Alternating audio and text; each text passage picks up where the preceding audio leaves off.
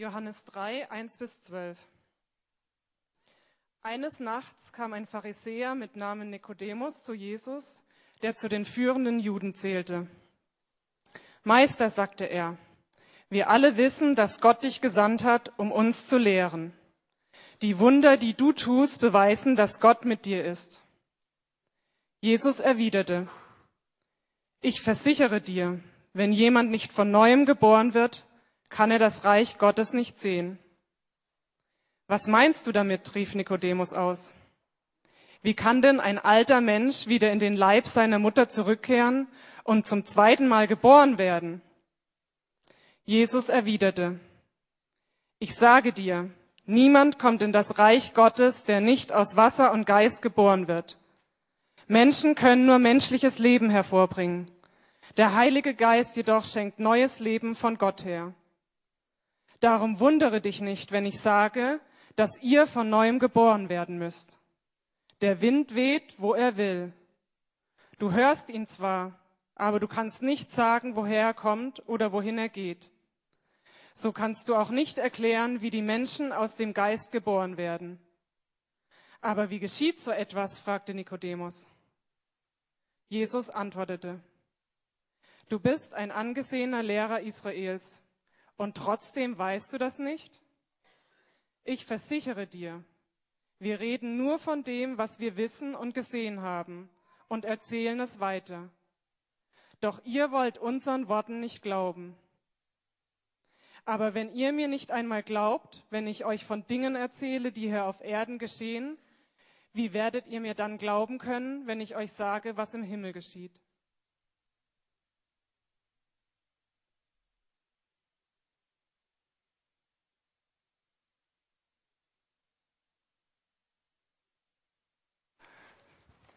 Ja, vielen Dank. Darum soll es gehen heute Morgen. Ich weiß, es ist schon ein bisschen spät. Ihr habt schon viel gesehen, viel gehört. Einige von euch sind wahrscheinlich schon müde und denken, so jetzt habe ich aber eigentlich äh, schon genug Input heute gekriegt. Ähm, und jetzt noch so eine Predigt. Ähm, schauen wir mal. Henning hat ja dafür gebetet, dass der Heilige Geist auch befähigt, jetzt noch zu reden und zuzuhören. Und was ihr dann nicht versteht und nicht behaltet auch gut, der Herr weiß, was er tut. Also, es geht heute um das Wirken des Heiligen Geistes, also kein nebensächliches Thema, sehr wichtiges Thema. Und es fängt an mit dieser Geschichte von dem Nikodemus. Das war ein angesehener jüdischer Lehrer, wir würden vielleicht heute sogar sagen Theologieprofessor. Und er sieht die Wunder, die Jesus tut besonders die Krankenheilung, Dämonenaustreibung, sieht, wie er Menschen begegnet, wie Menschen sich, Leben sich verändern. Und er kommt schon zu dem Schluss, okay, da muss Gott irgendwie mit im Spiel sein. Das muss mit Gott zu tun haben. Aber er versteht nicht, wie das geht. Er hat sowas noch nie erlebt und kann sich das einfach nicht erklären. Und dann fängt Jesus an und versucht es ihm zu erklären und fängt an, über den Heiligen Geist zu reden und der arme Mann versteht immer weniger. Versteht nur noch Bahnhof. Aber im Kern der Aussage, die Jesus trifft, ist folgendes. Er sagt, du siehst den Geist zwar nicht, aber du siehst die Wirkungen des Geistes. Du siehst das, was passiert. Wie eben beim Wind. Und beim Heiligen Geist ist es so, dass auch wir Wirkungen beobachten können, und dann eben Rückschlüsse ziehen können, okay, wenn das und das passiert, dann ist wahrscheinlich der Heilige Geist mit dem Spiel. Und ich möchte heute ganz am Anfang eine Art wissenschaftlichen Zugang zur Bewertung des Heiligen Geistes vorschlagen. Was meine ich damit, mit einem wissenschaftlichen Zugang? Wissenschaft beschäftigt ja mit Dingen, die man irgendwie beobachtet, Dinge, die passieren aber die man noch nicht versteht und wo man Erkenntnis drüber gewinnen möchte und, ähm, und man möchte das einfach herausfinden. Und eine Haltung, eine ganz wichtige Haltung in der Wissenschaft ist kritische Neugier und nicht kritische Ablehnung. Wenn ihr euch vorstellen könnt, alle Wissenschaftler aller Zeiten würden so in ihrem Büro oder auf ihrem Baum oder was weiß ich, wo die saßen, sitzen und nur, pff, das interessiert mich nicht, das wird wahrscheinlich nichts, was soll das überhaupt? Keiner würde sich investieren um Wissenschaft zu treiben, sondern zur Wissenschaft gehört, dass man zwar kritisch ist, dass man denkt, Mensch, wie, wie soll das sein? Ich verstehe das nicht. Aber man hat eine Neugier. Bei Wissenschaft ist man, und wenn ihr mal im wissenschaftlichen Betrieb gewesen seid, ähm, dann wisst ihr, dass es so ist. Die Leute sind in der Regel nicht distanziert, sondern die sind höchst involviert. Auch der Staat Deutschland setzt sehr viel Geld ein für Forschung. Das heißt, Forschung, Wissenschaft kostet viel Zeit, viel Energie, viel Geld und manchmal sogar den Einsatz des eigenen Lebens. Ich weiß nicht, ob ihr wisst, die Entdeckung der Radioaktivität zum Beispiel war ziemlich gefährlich. Da waren Chemiker, die haben gemerkt, oh, da passiert was, aber so ganz erklären können wir uns das nicht. Und dann haben sie irgendwann Material gefunden, so Fotoplatten, wo sie gemerkt haben, oh, da treffen irgendwelche Teilchen drauf und da, da können es zwar nicht sehen, aber da muss irgendwas sein. Problem war nur, die Zeit, in der sie geforscht haben, haben diese ganzen radioaktiven Teilchen eben auch ihre Organe zerschossen und viele haben damit mit einem frühen Tod bezahlt. Also Forschung, Entdeckung, Neugier, Einsatz, vielleicht sogar bis zum Einsatz unseres Lebens. Und wie gesagt, diese Grundhaltung empfehle ich auch ganz besonders dem Thema des Heiligen Geistes gegenüber, der ja ein Aspekt unseres Glaubens ist, den man nicht so gut fassen kann. Und auch manche von euch hier sitzen und sagen, ah, ist ja so ganz nett hier vielleicht, aber das mit diesem Heiligen Geist ist doch ein bisschen komisch. Und das kann ich nicht so ganz greifen und es wäre doch ein bisschen gefährlich.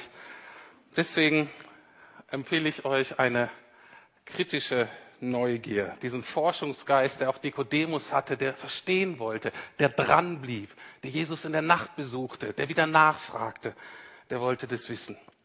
Und diese Haltung empfehle ich übrigens auch prinzipiell Jesus gegenüber, ähm, dem christlichen Glauben gegenüber. Das ist auch diese Grundhaltung, die bei Alpha gelebt wird.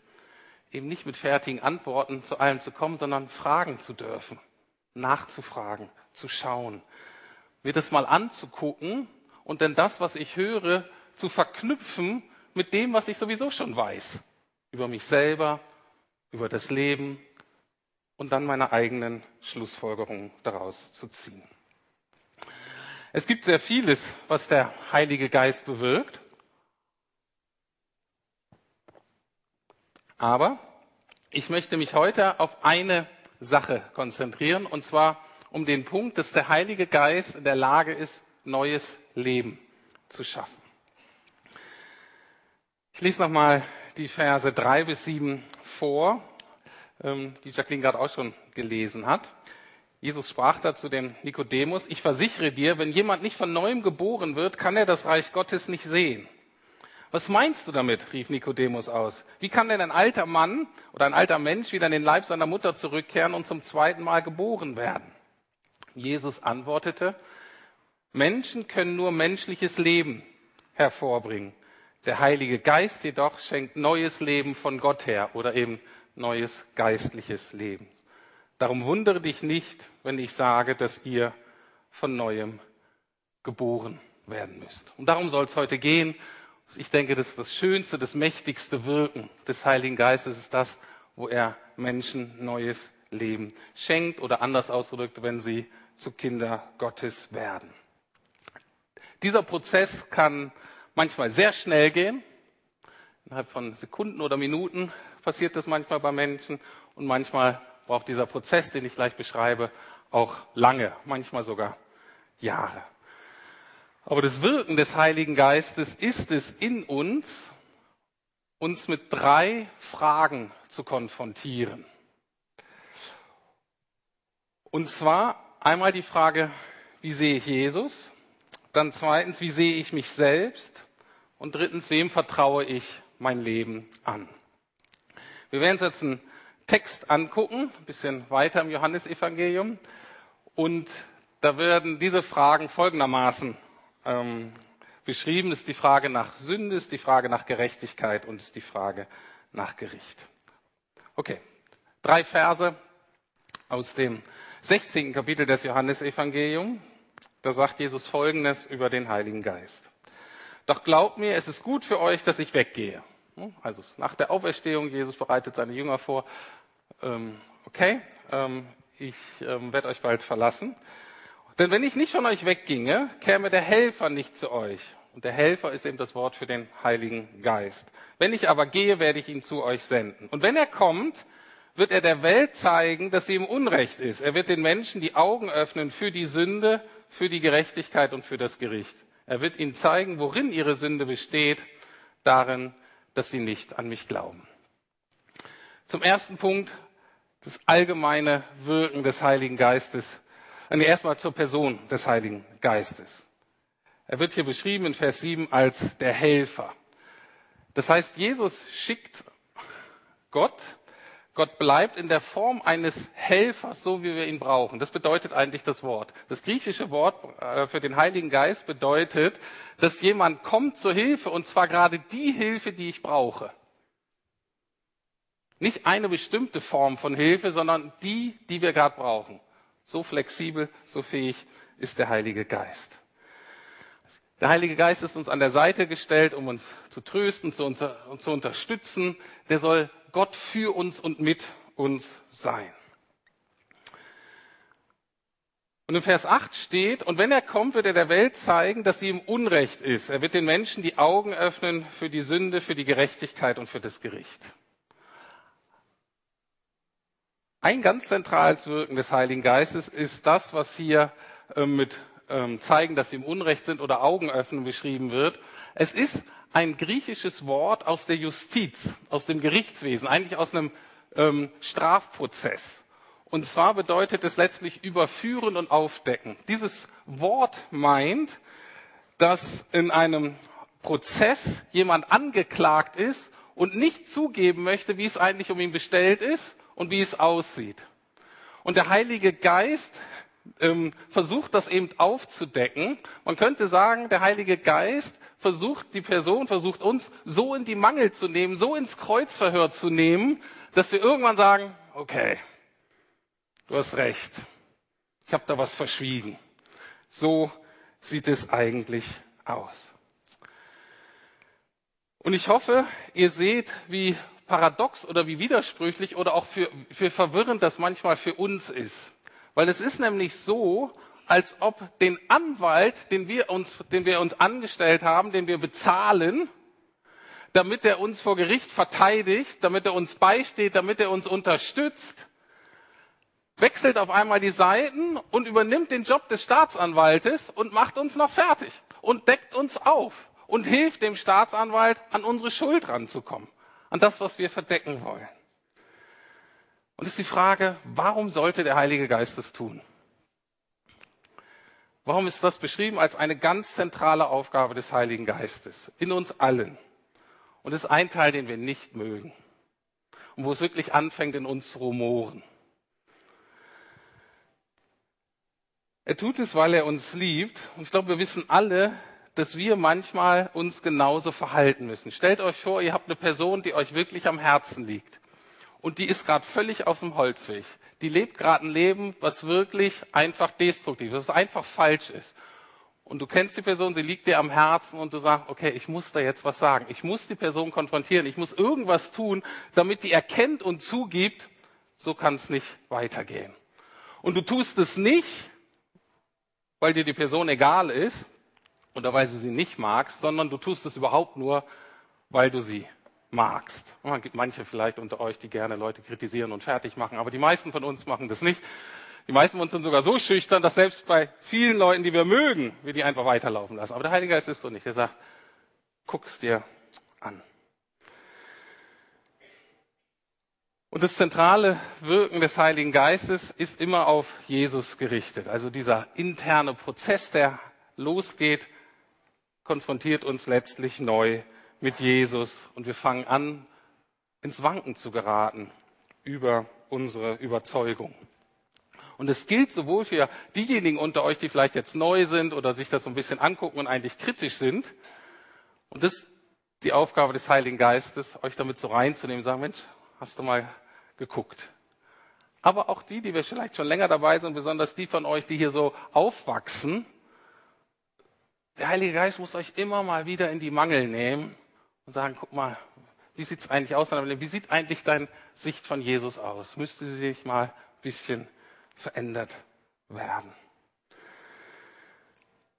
Und jetzt die Frage, was macht der Heilige Geist genau in uns? Wie sieht diese Überführung genau aus?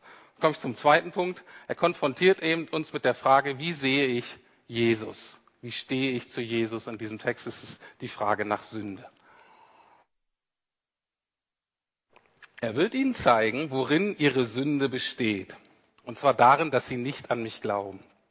Ich finde diesen Vers so super, weil es nochmal deutlich macht, dass es von Gott her, wenn es um Thema Sünde geht, nicht hauptsächlich darum geht, uns einzelne Fehlverhalten aufzuzeigen. Dafür haben wir übrigens ein Gewissen. Jeder Mensch hat ein Gewissen. Natürlich hat der Heilige Geist auch ein Verhältnis zu unserem Gewissen, nämlich dass er uns, dass das Gewissen einrichten möchte. Aber jeder Mensch hat ein Gewissen, selbst wenn es nicht optimal justiert ist, hat jeder ein Gewissen sagt, ah, da mache ich vielleicht was falsch und macht, meh, rotes Licht, Vorsicht.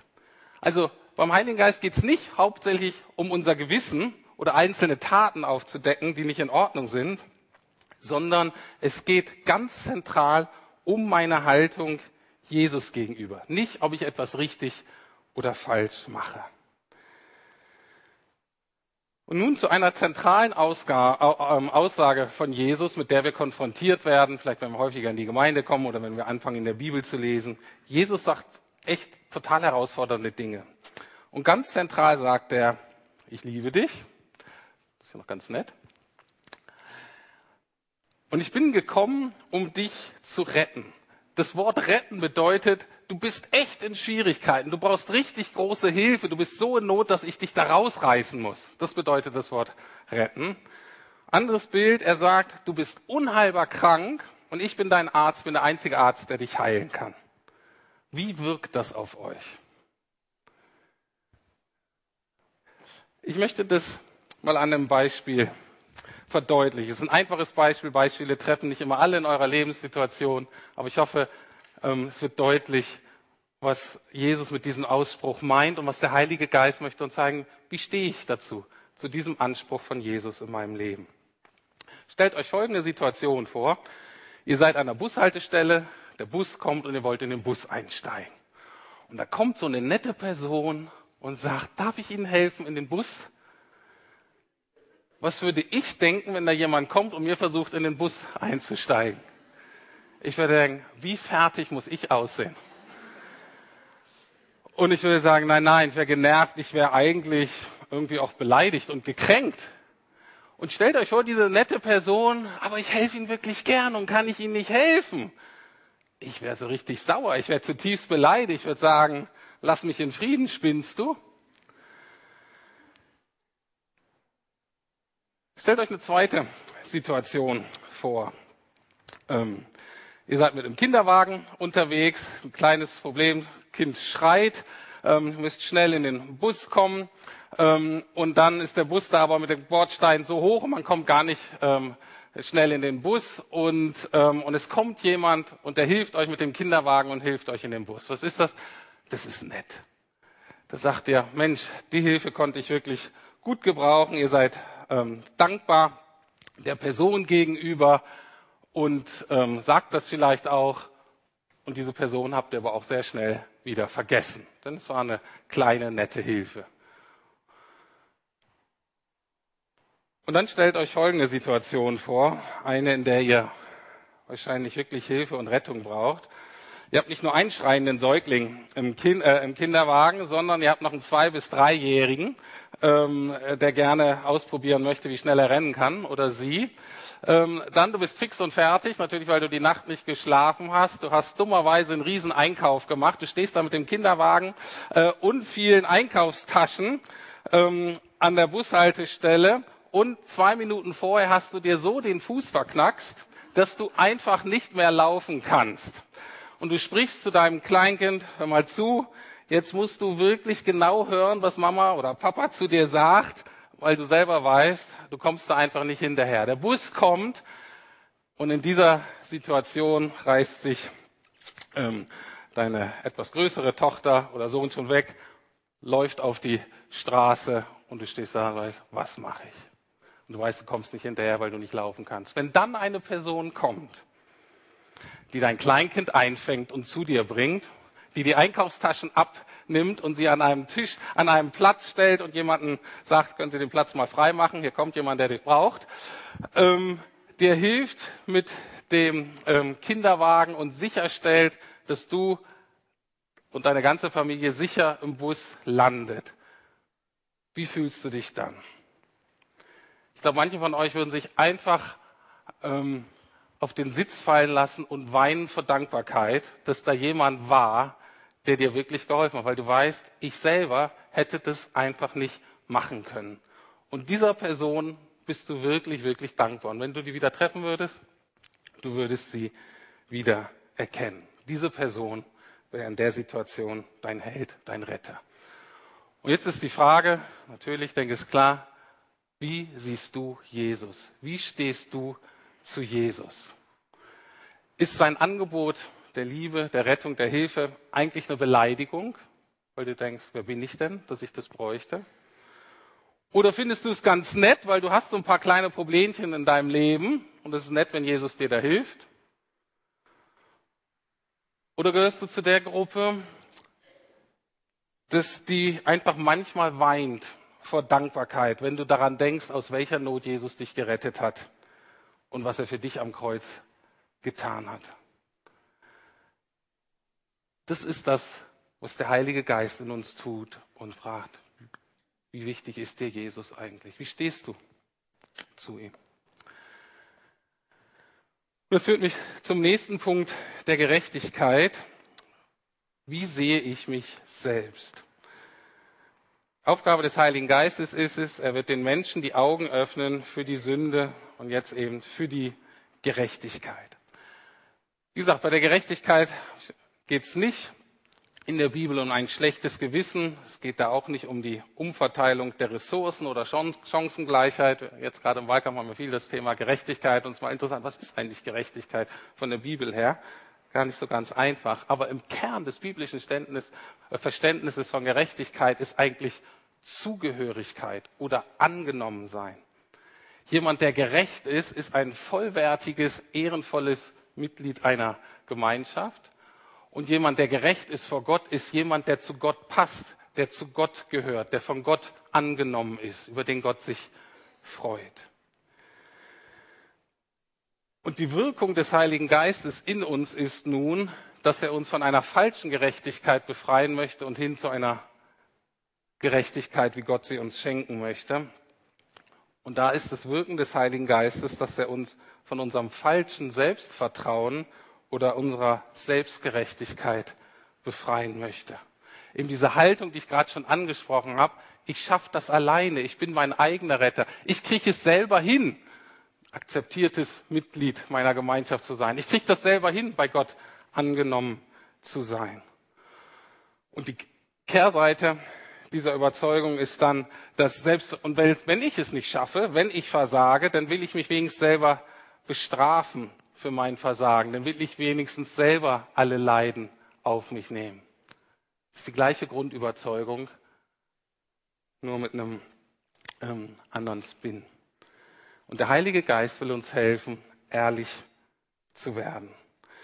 Er will uns aufzeigen, was du und ich alles unternehmen, damit wir akzeptierbar, präsentierbar, annehmbar sind. Welche Strategien wir anwenden, um, damit wir sozusagen uns gut fühlen vor uns selbst, vor anderen und vielleicht sogar auch vor Gott. Anders ausgedrückt, viele Menschen mit einem Gewissen und auch viele religiöse Menschen erkennen Dinge, die sie falsch getan haben, ihre falschen Taten und bekennen sie bitten vielleicht sogar um Vergebung oder versuchen das irgendwie ähm, klarzustellen.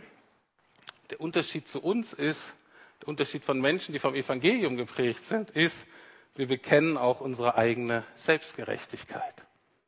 Nicht nur das, was wir falsch tun, sondern all diese Anstrengungen, die wir bemühen, um selbstgerecht dazustehen.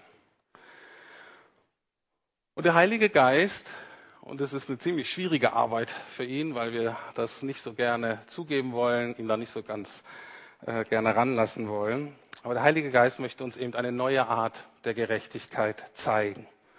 Nicht das, was wir tun, um gut dazustehen, sondern zu verstehen, was Jesus für uns getan hat.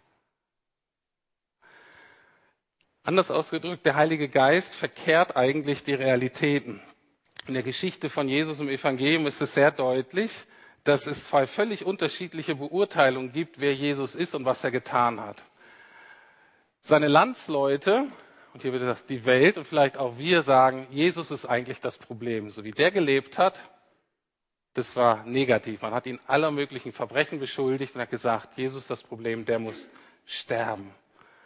Und der Heilige Geist möchte uns nun nehmen und mit hineinnehmen in die Geschichte und erkennen, ah, das stimmt ja gar nicht. Jesus ist der Gute. Jesus ist der Gerechte. Gott bestätigt das dadurch, dass er ihn auferweckt von den Toten, dass er leben darf. Sagt, das ist mein Gerechter. Der darf mit mir leben. Er ist nicht das Problem. Er ist die Lösung. Und das ist die zweite Frage an dich und mich, wirklich an euch heute Morgen. Wer ist der Gute in deinem Leben? Wer ist das Problem und wer ist die Lösung? Das ist die Frage nach Gerechtigkeit oder eine Frage nach Gerechtigkeit im biblischen Sinne. Und wenn du merkst, dass sich deine Sicht auf Jesus und deine Haltung Jesus gegenüber und auch dir selbst gegenüber in diese Richtung verändert, wie gesagt, und das wird in der Regel auch innere Kämpfe und Zweifel und Schwierigkeiten und so beinhalten, vielleicht auch Stress mit anderen Leuten, aber dann weißt du, der Heilige Geist wirkt in dir. Das ist etwas, was Gott in dir tut. Und das ist dann das, was die Bibel Glauben nennt. Oder wenn du anfängst zu glauben. Und die Bibel verspricht, jeder, der glaubt, dem gibt er das Recht, Gottes Kinder zu werden, eben von neuem geboren zu werden, eine neue Familie zu bekommen. Und wenn du an dieser Stelle bist, dann wird der Heilige Geist dich wie selbstverständlich, manchmal sofort, manchmal nach einer gewissen Zeit, zu der dritten Frage führen. Wem vertraust du dein Leben an?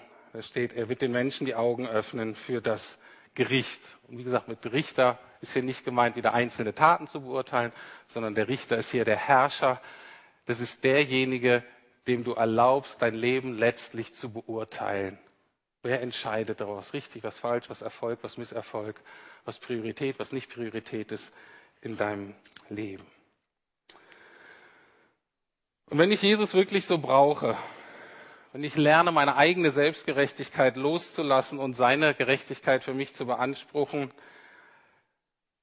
dann soll auch mein neues Leben eben von dieser neuen, von Jesu Gerechtigkeit bestimmt werden. Und das geht eben nur, wenn ich alle Lebensbereiche unter seine Herrschaft stelle. Nicht nur ein paar religiöse, sondern wirklich nach und nach alle Lebensbereiche sage, okay, Jesus, du darfst letztlich bestimmen, du sollst mit dabei sein. Oder anders ausgedrückt, der Heilige Geist befähigt uns nicht nur Kinder Gottes zu werden, sondern auch als Kinder Gottes zu leben und ihm unser ganzes Leben anzuvertrauen. Soweit für heute zum Heiligen Geist. Ich weiß, da steckte noch mal einiges drin.